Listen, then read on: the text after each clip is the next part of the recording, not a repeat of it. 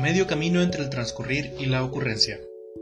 Saludos habitantes del bloque extraño, bienvenidas y bienvenidos a Transcurrencias, una producción parte de los proyectos autogestivos de la colectiva Raya Montaña. Este es un podcast de urbanismo, arquitectura, psicología y ciencias sociales en general, o algo así. De vez en cuando, cosas que nada tienen que ver, o, sí, dependiendo del punto de oída de allá para acá.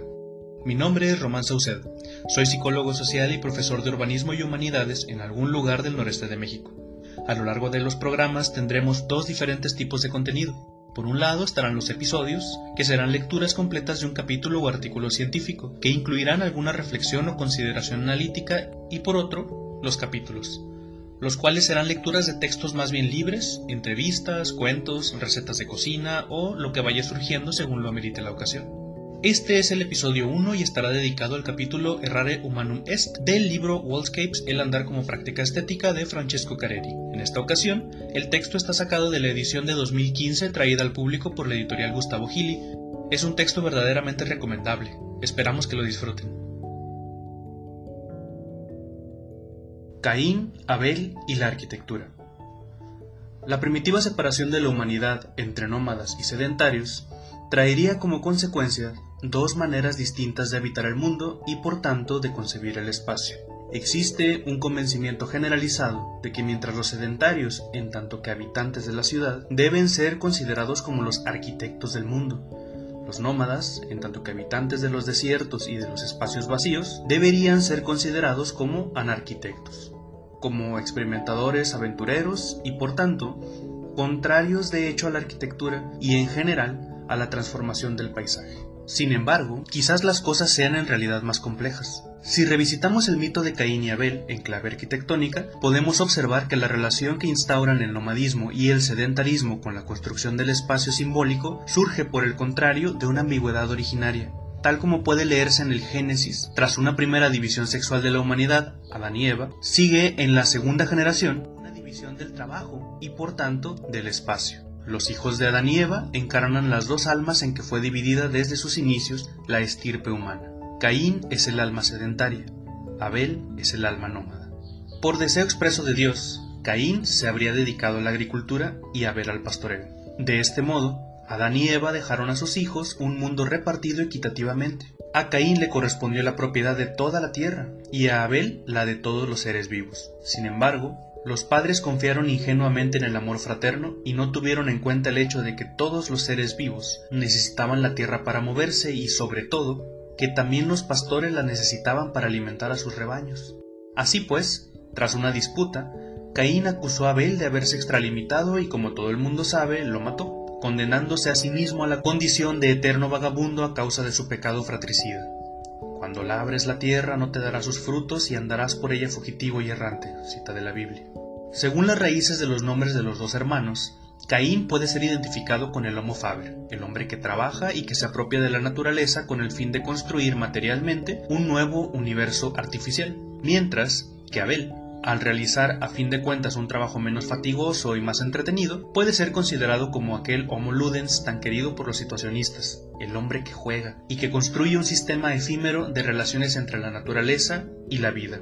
Sus distintos usos del espacio se corresponden de hecho a unos usos del tiempo también distintos, resultantes de la primitiva división del trabajo. El trabajo de Abel, que consistía en andar por los prados pastoreando sus rebaños, constituía una actividad privilegiada comparada con las fatigas de Caín, quien tenía que estar en el campo arando, sembrando y recolectando los frutos de la tierra.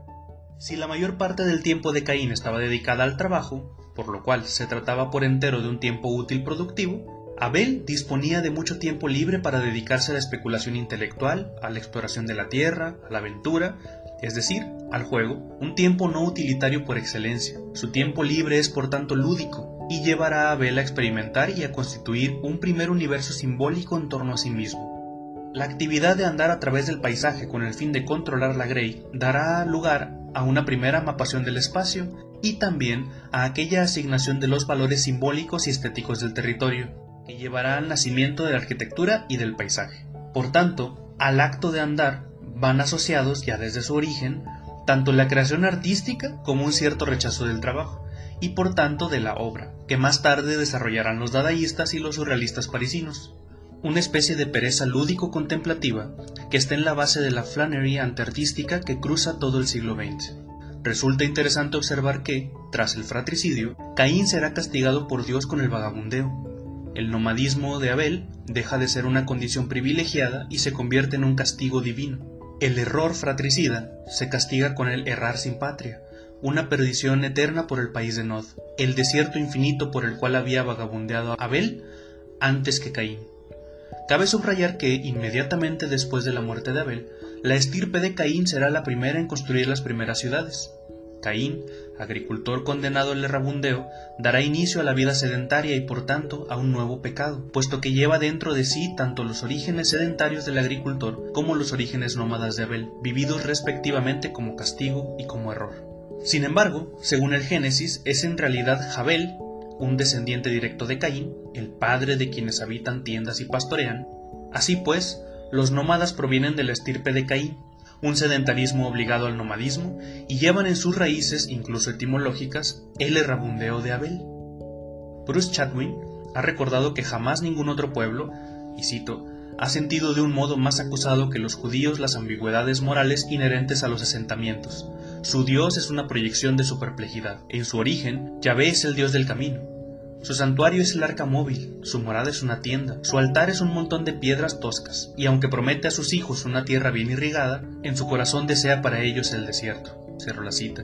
Y Richard Sennett afirma por su parte que en realidad, cito, Yahvé fue un dios del tiempo más que del lugar, un dios que prometió a sus seguidores dar un sentido divino a su triste peregrinación. Cierro la cita. Esta incertidumbre con respecto a la arquitectura tiene sus orígenes en la infancia de la humanidad. Las dos grandes familias en que se divide el género humano viven dos espacialidades distintas, la de la caverna y el arado, que cava su propio espacio en las vísceras de la tierra, y la de la tienda, colocada sobre la superficie terrestre sin dejar en ella huellas persistentes. Estas dos maneras de habitar la tierra se corresponden con dos modos de concebir la propia arquitectura una arquitectura entendida como construcción física del espacio y de la forma, contra una arquitectura entendida como percepción y construcción simbólica del espacio. Si observamos los orígenes de la arquitectura a través del binomio nómadas sedentarios, parece como si el arte de construir el espacio, es decir, eso que se suele denominar arquitectura, haya sido en su origen una invención sedentaria que evolucionó desde la construcción de los primeros poblados agrícolas a la de las ciudades y los grandes templos. Según la opinión más común, la arquitectura habría nacido a partir de la necesidad del del estar,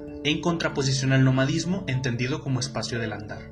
En realidad, la relación entre arquitectura y nomadismo no puede formularse simplemente como arquitectura o nomadismo, sino que se trata de una relación más profunda, que vincula la arquitectura al nomadismo a través de la noción del recorrido. En efecto, es muy probable que fuese más bien el nomadismo y más exactamente el errabundeo lo que dio vida a la arquitectura, al hacer emerger la necesidad de la construcción simbólica del paisaje. Todo ello empezó antes del nacimiento del mismo concepto de nomadismo y se produjo durante los errabundeos intercontinentales de los primeros hombres del Paleolítico, muchos milenios antes de la construcción de los templos y de las ciudades.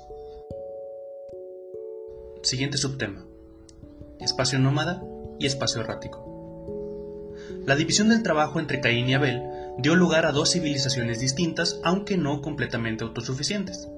En realidad, el nomadismo se desarrolla en contraposición, pero también en ósmosis, con el sedentarismo. Los agricultores y los pastores tenían necesidad de un intercambio constante de sus productos, así como de un espacio híbrido, o mejor dicho neutro, donde fuese posible dicho intercambio. El Sahel cumple exactamente esa función. Es el borde de un desierto donde se integran el pastoreo nómada y la agricultura sedentaria, formando un margen inestable entre la ciudad sedentaria y la ciudad nómada, entre el lleno y el vacío. Gilles y Félix han descrito estas dos espacialidades distintas por medio de una imagen muy clara. Y el espacio sedentario estaría estriado por muros, recintos y recorridos entre estos recintos, mientras que el espacio nómada es liso, marcado tan solo por unos trazos que se borran y reaparecen con las idas y las venidas. Fin de la cita. En otras palabras, el espacio sedentario es más denso, más sólido y por tanto es un espacio lleno, mientras que el espacio nómada es menos denso, más líquido y por tanto es un espacio pasivo. El espacio nómada es un vacío infinito deshabitado y a menudo impracticable, un desierto donde resulta difícil orientarse, al igual que un inmenso océano donde la única huella concebible es la estela dejada por el andar, una huella móvil y evanescente. La ciudad nómada es el propio recorrido, el signo más estable en el interior del vacío y la forma de dicha ciudad es la línea sinuosa dibujada por la serie de puntos en movimiento. Los puntos de partida y de llegada tienen un interés relativo, mientras que el espacio intermedio es el espacio del andar, la esencia misma del nomadismo, el lugar donde se celebra cotidianamente el rito del eterno errar. Del mismo modo que el recorrido sedentario estructura y da vida a la ciudad, el nomadismo asume el recorrido como un lugar simbólico donde se desarrolla la vida de la comunidad. La ciudad nómada no es la estela de un pasado marcado como una huella sobre el terreno, sino un presente que de vez en cuando ocupa aquellos segmentos del territorio en los que se produce el desplazamiento, aquella parte del paisaje andada, percibida y vivida en el ik et nunc de la transhumancia. A partir de ahí, el territorio es leído, memorizado y mapeado en su devenir. Gracias a la ausencia de puntos de referencia estables, el nómada ha desarrollado una capacidad para construir a cada instante su propio mapa. Su geografía sufre una mutación continua, se deforma en el tiempo en función del desplazamiento del observador y de la perpetua transformación del territorio. El mapa nómada es un vacío en el que los recorridos conectan pozos, oasis, lugares sagrados, terrenos aptos para el pasto y espacios que se transforman a gran velocidad. En un mapa que parece reflejar un espacio líquido, donde los fragmentos llenos del espacio del estar flotan en el vacío del andar y donde unos recorridos siempre distintos quedan señalados hasta que el viento los borre. El espacio nómada está surcado por vectores, por flechas inestables que se parecen más a las conexiones contemporáneas que a los trazados. Es el mismo sistema de representación del espacio que aparece en la planta de un poblado paleolítico esculpida en la roca de Val en las plantas de los walkabout de los aborígenes australianos o en los mapas psicogeográficos de los situacionistas. Si para los sedentarios los espacios nómadas son vacíos, para los nómadas dichos vacíos no resultan tan vacíos, sino que están llenos de huellas invisibles. Cada deformación es un acontecimiento, un lugar útil para orientarse y con el cual construir un mapa mental dibujado por unos puntos, lugares especiales, unas líneas, recorridos y unas superficies, territorios homogéneos, que se transforman a lo largo del tiempo. La capacidad de saber ver en el vacío de los lugares y por tanto de saber nombrar estos lugares es una facultad aprendida durante los milenios que preceden el nacimiento del nomadismo. En realidad, la percepción, construcción del espacio nace con los errabundeos realizados por el hombre en el paisaje paleolítico. Si bien en un primer periodo los hombres podían aprovechar los caminos abiertos entre la vegetación por las migraciones estacionales de los animales, es muy probable que a partir de un momento dado empezasen a abrir nuevas pistas por su cuenta, aprendiesen a orientarse a partir de referencias geográficas y finalmente dejaran en el paisaje unos signos de reconocimiento cada vez más estables. La historia de los orígenes de la humanidad es la historia del andar, la historia de las migraciones de los pueblos y de los intercambios culturales y religiosos que tuvieron lugar durante los tránsitos intercontinentales. A las incesantes caminatas de los primeros hombres que habitaron la Tierra se debe el inicio de la lenta y compleja operación de apropiación y mapación del territorio. El walkabout palabra intraducible, solo comprensible en el sentido literario de andar sobre o andar alrededor, es el sistema de recorridos a través de los cuales los pueblos de Australia han cartografiado la totalidad del continente. Cada montaña, cada río y cada pozo pertenecen a un conjunto de historias recorrido, las vías de los cánticos, que, entrelazándose constantemente, forman una única historia del tiempo del sueño, que es la historia de los orígenes de la humanidad. Cada recorrido va ligado a un cántico, y cada cántico va ligado a una o más historias mitológicas ambientadas en el territorio. Toda la cultura de los aborígenes australianos, transmitida de generación en generación a través de una tradición oral todavía activa, se basa en una compleja epopeya mitológica formada por unas historias y unas geografías que ponen el énfasis en el propio espacio. A cada vía le corresponde su propio cántico, y el conjunto de las vías de los cánticos forma una red de recorridos errático, simbólicos, que atraviesan y describen el espacio como si se tratasen de una guía cantada. Es como si el tiempo y la historia fuesen reactualizados una y otra vez al andarlos, al recorrer una y otra vez los lugares y los mitos ligados a ellos, en una deambulación musical que es a la vez religiosa y geográfica. Este tipo de recorridos, visible todavía hoy en las culturas aborígenes, corresponde a una etapa de la humanidad anterior al nomadismo, es un tipo de recorrido que podríamos denominar errático. Es importante establecer una distinción entre los conceptos de erramundeo y de nomadismo. Si el recorrido nómada va ligado a los desplazamientos cíclicos de los animales durante la transhumancia, el recorrido errático va ligado más bien a la persecución de las presas por parte del hombre recolector y cazador de la era paleolítica. Por lo general no es correcto hablar de nomadismo antes de la revolución neolítica del séptimo milenio a.C puesto que el nomadismo y los asentamientos van ligados al nuevo uso productivo de la tierra, que se inició con los cambios climáticos posteriores a la última glaciación. Mientras el nomadismo se desarrolla en vastos espacios vacíos casi siempre conocidos y presupone un retorno, el errabundeo se desarrolla en un espacio vacío todavía no cartografiado y no tiene objetivos definidos. En cierto sentido, el recorrido nómada constituye una evolución cultural del errabundeo, una especie de especialización del mismo. Es importante recordar que la agricultura y el pastoreo son dos actividades que provienen de la especialización de las dos actividades productivas más primitivas, la recolección y la caza, ambas ligadas al errabundeo. Dichas actividades, realizadas para buscar alimentos vagando en el espacio, evolucionaron con los tiempos gracias a la lenta domesticación de los animales, pastoreo, y de los vegetales, agricultura, y solo después de muchos milenios generaron el espacio sedentario y el espacio nómada. Así pues, tanto el recorrido del mundo sedentario como el recorrido nómada provienen del recorrido errático paleolítico. Actualmente la noción de recorrido hace referencia a ambas culturas, tanto la sedentaria como la nómada es decir, tanto a las constructores de las ciudades asentadas como los de las ciudades errantes.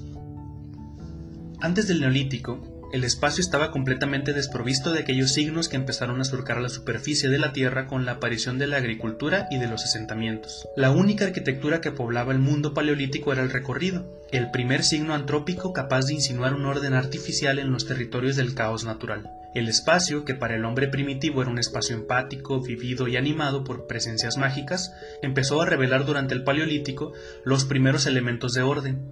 Aquello que debía haber sido un espacio irracional y casual, basado en el carácter concreto de la experiencia material, empezó a transformarse lentamente en un espacio racional y geométrico, generado por la abstracción del pensamiento. Se pasó de un uso meramente utilitario, ligado tan solo a la supervivencia alimentaria, a la atribución al espacio físico de unos significados místicos y sagrados. Se pasó de un espacio cuantitativo a uno cualitativo, mediante el relleno del vacío circundante por medio de cierta cantidad de llenos que servían para orientarse. De este modo, el espacio multidireccionado del caos natural empezó a convertirse en un espacio ordenado de acuerdo con las dos direcciones principales más claramente visibles en el vacío, la del sol y la del horizonte. Así pues, a finales del Paleolítico, el paisaje descifrado por el hombre era probablemente parecido al del walkabout, un espacio construido por los vectores del recorrido errático, por una serie de elementos geográficos relacionados con ciertos acontecimientos míticos, montados formando una secuencia y ordenados muy probablemente según las direcciones fijadas por la vertical y la horizontal, el sol y el horizonte. El acto de andar, si bien no constituye una construcción física de un espacio, implica una transformación del lugar y de sus significados. Solo la presencia física del hombre en un espacio no cartografiado, así como la variación de las percepciones que recibe del mismo cuando lo atraviesa, constituyen ya formas de transformación del paisaje, aunque no dejan señales tangibles, modifican culturalmente el espacio y en consecuencia el espacio en sí mismo. Antes del neolítico y por tanto antes del menir, la única arquitectura simbólica capaz de modificar el ambiente era el acto de andar, un acto que era a la vez perceptivo y creativo y que en la actualidad constituye una lectura y una escritura del territorio. Siguiente subtema, del recorrido al menir.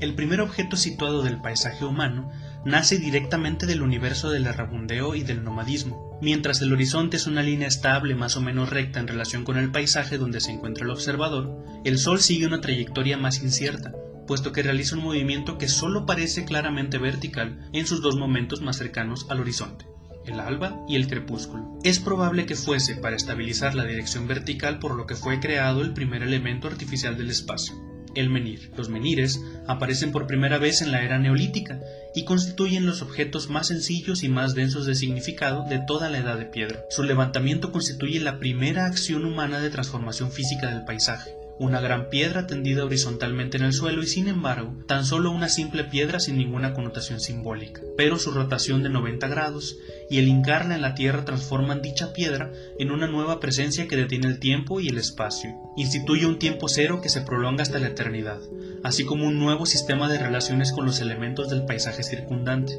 Con una invención de tal envergadura era posible alcanzar diversos objetivos, y este hecho explica en gran parte la gran cantidad de interpretaciones que se han hecho a propósito del menir. En realidad es probable que muchos menires cumpliesen más de una función a la vez. Es casi seguro que, por lo general, iban ligados al culto de la fertilidad, de la diosa madre tierra y del sol, aunque posiblemente los propios menires señalaban también de distintas maneras aquellos lugares donde habían muerto ciertos héroes legendarios o lugares sagrados donde podía sentirse una poderosa energía tónica o lugares donde había agua, un agua que además era sagrada o simplemente señalaban confines o límites de propiedad. Lo que nos interesa del megalitismo no es tanto el estudio de los cultos a los que habrían estado asociadas estas piedras, sino más bien las relaciones que dichas piedras instauraban con el territorio, los lugares donde se colocaban. Es posible intentar abordar este tema con la ayuda de la palabra con la cual todavía hoy los pastores de la Coni en Cerdeña denominan a los menires, perdas literadas es decir, piedras letradas o piedras de letras. De hecho, la alusión a la escritura puede explicar por lo menos tres usos distintos de los monolitos, como soportes de los cuales se escribían figuras simbólicas, como elementos mediante los cuales podía escribirse sobre el territorio y como señales con los que podía describirse dicho territorio. La primera interpretación de la palabra literadas puede referirse simplemente al hecho de que sobre la superficie principal de ciertas piedras hay dibujados diversos símbolos, al igual que en los obeliscos egipcios. La segunda interpretación indica que estas piedras se utilizaban para construir arquitectónicamente el paisaje como una especie de geometría, entendida etimológicamente como medición de la Tierra, con la cual dibujar unas figuras abstractas contrapuestas al caos natural. El punto, el menir aislado, la línea, la alineación rítmica de varios menires, y la superficie, el cromlech, es decir, el fragmento de espacio delimitado por unos menires colocados en círculo. La tercera interpretación sugiere que todos ellos, además de formar una geometría, podían revelar la geografía del lugar, es decir, que podían servir para describir tanto su estructura física como su uso productivo y místico religioso, en tanto que señales colocadas a lo largo de las grandes vías de travesía.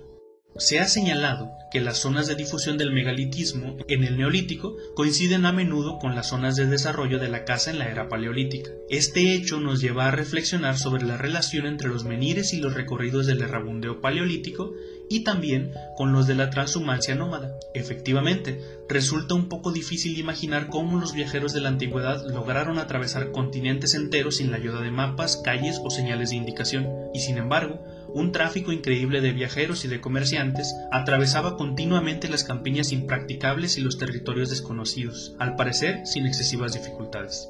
Es bastante probable que los menires funcionasen como un sistema de orientación territorial fácilmente inteligible para quienes conocían su lenguaje, una especie de guía esculpida en el paisaje que conducía al viajero hacia su destino, llevándolo de una señal a la siguiente a lo largo de las rutas intercontinentales. Los menires mantenían cierta relación con las rutas del comercio, cuyo vehículo era a menudo el pastoreo. Para los romanos los menires no eran más que simulacros de Mercurio, es decir, los antepasados naturales de las Hermae que vigilaban el quadrivium, el cruce de vías de las cuatro direcciones del mundo, donde el hombre encontraba distintas posibilidades de futuro, donde Edipo tropezó con su destino incestuoso y donde, por tanto, era conveniente cobijarse bajo la protección de un dios.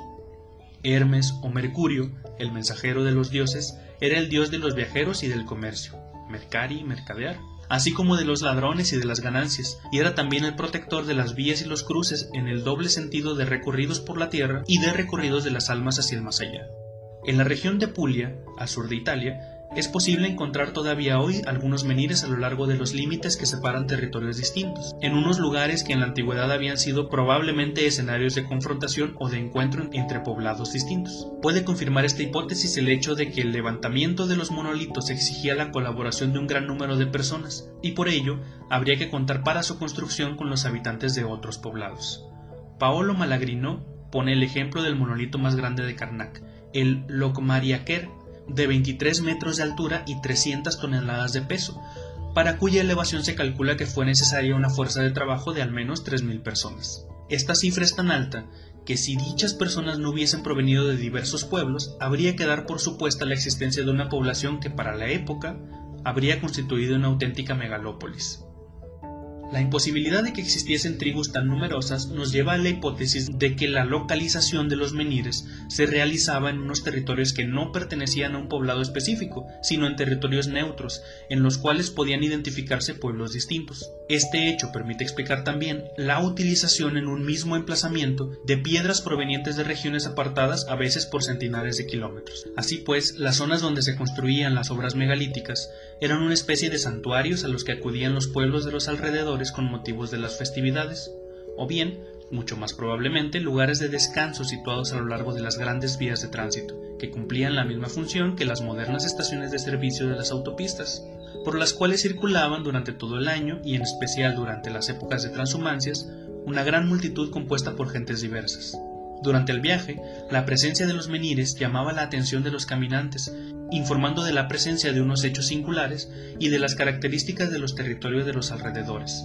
Unas informaciones, como por ejemplo los cambios de dirección, los lugares de paso, las encrucijadas, los puertos de montaña o las zonas peligrosas, que resultaban útiles para la continuación del viaje. Pero quizá los menires señalaban también los lugares donde se desarrollaban las celebraciones rituales ligadas al errabundeo, recorridos sagrados, de iniciación, procesiones, juegos, concursos, bailes y representaciones teatrales y musicales. La totalidad del viaje, que había sido el escenario de unos acontecimientos, unas historias y unos mitos, encontraba en los menires un espacio para su propia representación. Los relatos de los viajes de las leyendas se celebraban y ritualizaban en torno a las piedras clavadas en el suelo. De ese modo, con el menir, el recorrido creó un nuevo tipo de espacio, un espacio en torno, que más tarde los egipcios supieron convertir en un espacio interno. Los menires se emplazaban con relación con la estructura viaria, aunque de un modo distinto a como se podía esperar, no funcionaban como polos prospectivos, sino que se colocaban lateralmente al recorrido.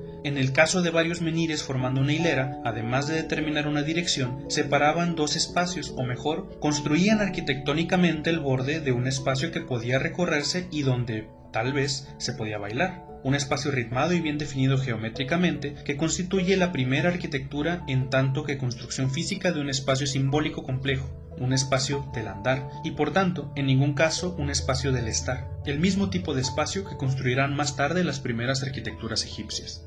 Mientras que en el mundo de los poblados y de los campos agrícolas el recorrido errático se convirtió en un trazado y por tanto en calle, lo que dio lugar a la arquitectura de la ciudad, en los espacios vacíos del universo nómada, el recorrido mantiene los elementos simbólicos del errabundeo paleolítico y los traslada a los espacios sagrados de los templos egipcios. A partir de este momento, resultará cada vez más difícil separar la arquitectura del recorrido. Siguiente subtema, el Ben Ben y el Ka. La civilización egipcia es una civilización estable, estrechamente ligada todavía a los orígenes nómadas primitivos, y conserva en su aparato simbólico y religioso una gran, una gran continuidad con las culturas paleolíticas. El menir y el recorrido, arquetipos arquitectónicos de las eras anteriores, son transformados de hecho por la civilización egipcia en las primeras arquitecturas propias y auténticas, el primero como volumen y el segundo como espacio interior. Según Siegfried Gideon, el nacimiento del primer volumen del espacio era representado en la cultura egipcia con el mito del Ben Ben, la piedra que emerge por primera vez del caos, un monolito que habría representado la petrificación vertical del primer rayo solar y que iría ligado a la simbología de los menires, los obeliscos y las pirámides. Por el contrario, el nacimiento del espacio interior habría ido ligado al concepto del Ka, el símbolo del eterno errar, una especie de espíritu divino que simbolizaba el movimiento, la vida y la energía, y que llevaba consigo el recuerdo de las peligrosas migraciones paleolíticas. El símbolo del Ben es un monolito en forma cónica con la punta luminosa, mientras que el jeroglífico del Ka consiste en dos brazos levantados hacia el cielo y probablemente representa el acto de la transmisión de la energía divina y de la adoración al sol. Al parecer, Ambos símbolos habrían estado presentes en los menires colocados a lo largo de las rutas de la transhumancia en Cerdeña, sobre los cuales hay esculpido un signo que podría recordar un rayo de sol, y en la parte central una gran figura que se parece mucho al símbolo del K, con los brazos levantados. El símbolo del K es uno de los más antiguos de la humanidad, y puesto que aparece con frecuencia en muchas civilizaciones distantes entre ellas, podría hacer suponer que resulta comprensible para las multitudes que se desplazaban a pie a través de los continentes, un símbolo comprensible para toda la población errante del Paleolítico. Gideon sostiene que, y cito, la organización de los grandes templos del Nuevo Reino expresaban la idea de un eterno errar, fin de la cita, y que las primeras arquitecturas de piedra nacieron con el errabundeo del Ka, una de las construcciones egipcias más espectaculares es la gran sala hipóstila de Karnak, con K, un espacio de paso entre enormes hileras de columnas paralelas que recuerdan, y no solo por su nombre que contiene la raíz K, la espacialidad rítmica de Karnak, con C, la hilera de menires más larga del mundo, utilizada probablemente para danzas sagradas y procesiones rituales. Por tanto, habría existido una continuidad entre los recorridos sagrados flanqueados por las hileras de megalitos y las primeras arquitecturas hipóstilas egipcias flanqueadas por columnas. En los templos egipcios, a excepción de la sella oscura donde estaba la imagen del dios, cada una de las partes del conjunto se concebía como un lugar de paso. Las grandes salas hipóstilas, con su bosque de columnas, se utilizaban para el paso del rey y para la procesión que llevaba al dios de un santuario a otro. No eran espacios pensados para albergar actos religiosos, sino que eran espacios para ser recorridos, construidos para las iniciaciones que convertían el eterno errar en algo sagrado y simbólico. Antes de la transformación física de la corteza terrestre iniciada con los menires, el territorio sufrió una transformación cultural basada en el andar, un acto que se desarrollaba tan solo por la superficie del planeta sin violentar su materia. El espacio del recorrido es, por tanto, anterior al espacio arquitectónico, un espacio inmaterial con significados simbólicos religiosos. Durante miles de años, cuando era todavía impensable la construcción física de un lugar simbólico, recorrer el espacio constituía un medio estético a través del cual resultaba posible habitar el mundo. El errabundeo iba asociado a la religión, a la danza, a la música y al relato bajo la forma de epopeya, de descripción geográfica y de iniciación de pueblos enteros. El recorrido relato se convirtió en un género literario relacionado con el viaje, con la descripción y con la representación del espacio. Las tentativas de superación del arte, de las cuales hablaremos en el próximo capítulo, han utilizado el recorrido para minar las formas tradicionales de representación y para lograr una acción construida en el espacio real. En las páginas anteriores hemos podido ver que el problema del nacimiento de la arquitectura como producto de estructuración del paisaje y como arquitectura del espacio interior está relacionado con el recorrido errático y con su evolución nómada. Una vez aclarado este punto tan importante y por tanto una vez eliminada la insensatez de aquellas convicciones tan habituales, según las cuales la arquitectura sería una invención vinculada al mundo sedentario y en ningún caso al nómada, no vamos a entrar en la historia de la arquitectura posterior, sino que nos detendremos en la etapa del errabundeo, en el recorrido entendido como acción simbólica y no como signo o como objeto situado en el espacio. Lo que sigue es una especie de historia de la ciudad recorrida que va desde las primeras formas de ready-made dadaístas hasta las experiencias de la década de 1970. Durante el siglo XX, la práctica estética del andar se ha ido desvinculando de cualquier ritualismo de tipo religioso, para adoptar unas formas de arte autónomo cada vez más evidente. Para llegar a una forma laica de la práctica del andar y a un retorno de la misma al terreno puramente estético, habría que esperar hasta las vanguardias del siglo XX, cuando Dada lleva a cabo la primera peregrinación laica a una iglesia cristiana. Ojalá que hayan disfrutado de la accidentada lectura. No acostumbro leer en voz alta este tipo de textos, espero ir mejorando con el tiempo.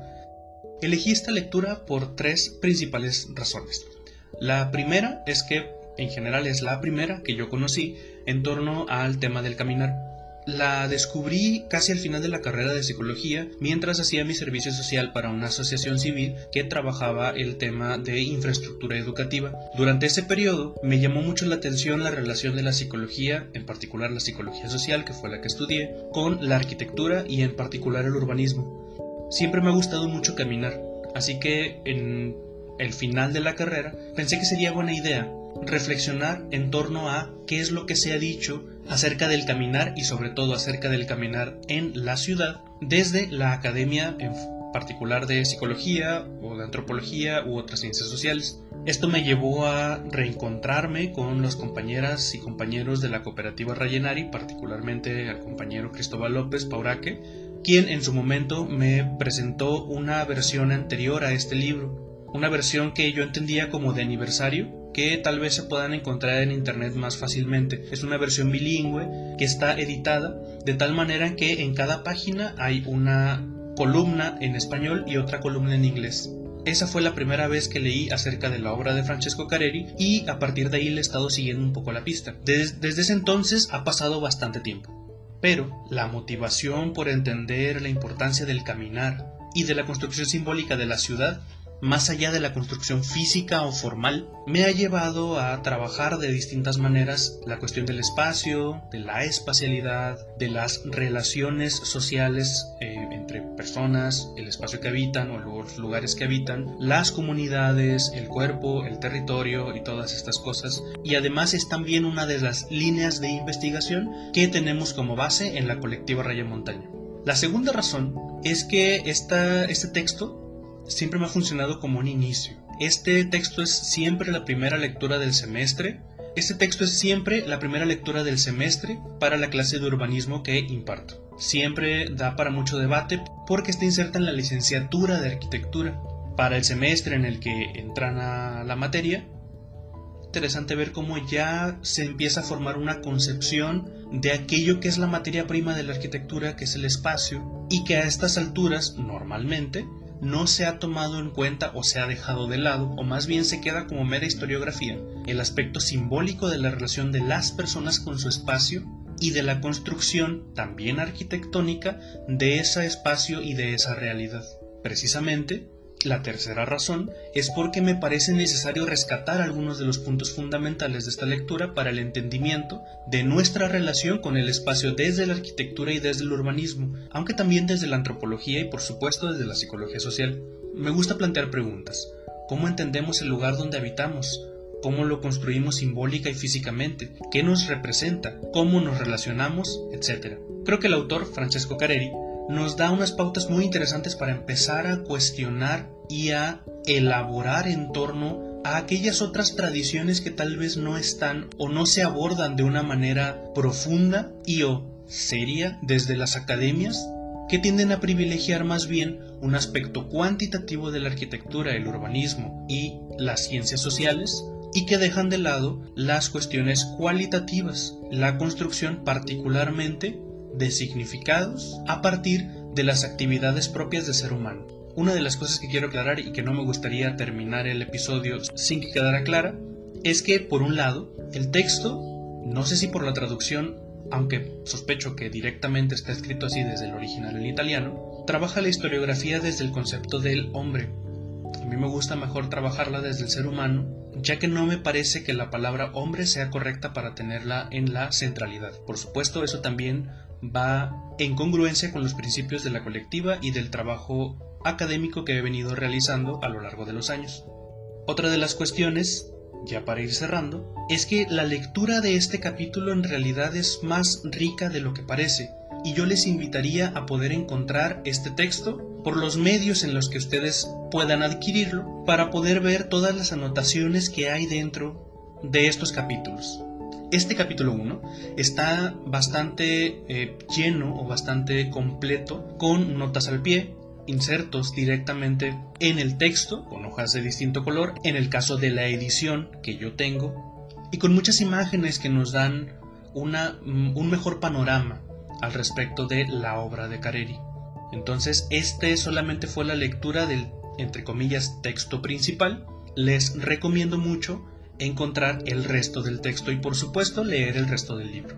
Créanme, nada de este libro tiene desperdicio. Y además Gustavo Gili tiende a hacer ediciones muy bonitas y muy funcionales y duraderas, así que no pierden nada si de pronto se lo encuentran en físico.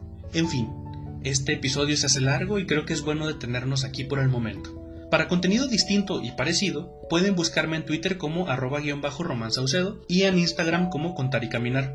Tengo poco contenido en ambas redes, pero todo el mundo las comparte, así que solo sigo la fórmula. También me pueden encontrar de vez en cuando participando en otro podcast sin sentido, disponible en Spotify, YouTube y un montón de otras plataformas que no sabía que existían. Ese es un proyecto que va iniciando, así que unas vistas o escuchadas no estaría nada mal. Prometemos mejorar el audio pronto. Y pues esto ha sido el episodio 1 de Transcurrencias. Mi nombre es Román Saucedo y recuerden, la psicología es nuestra y la hacen los pueblos. Nos vemos en las calles.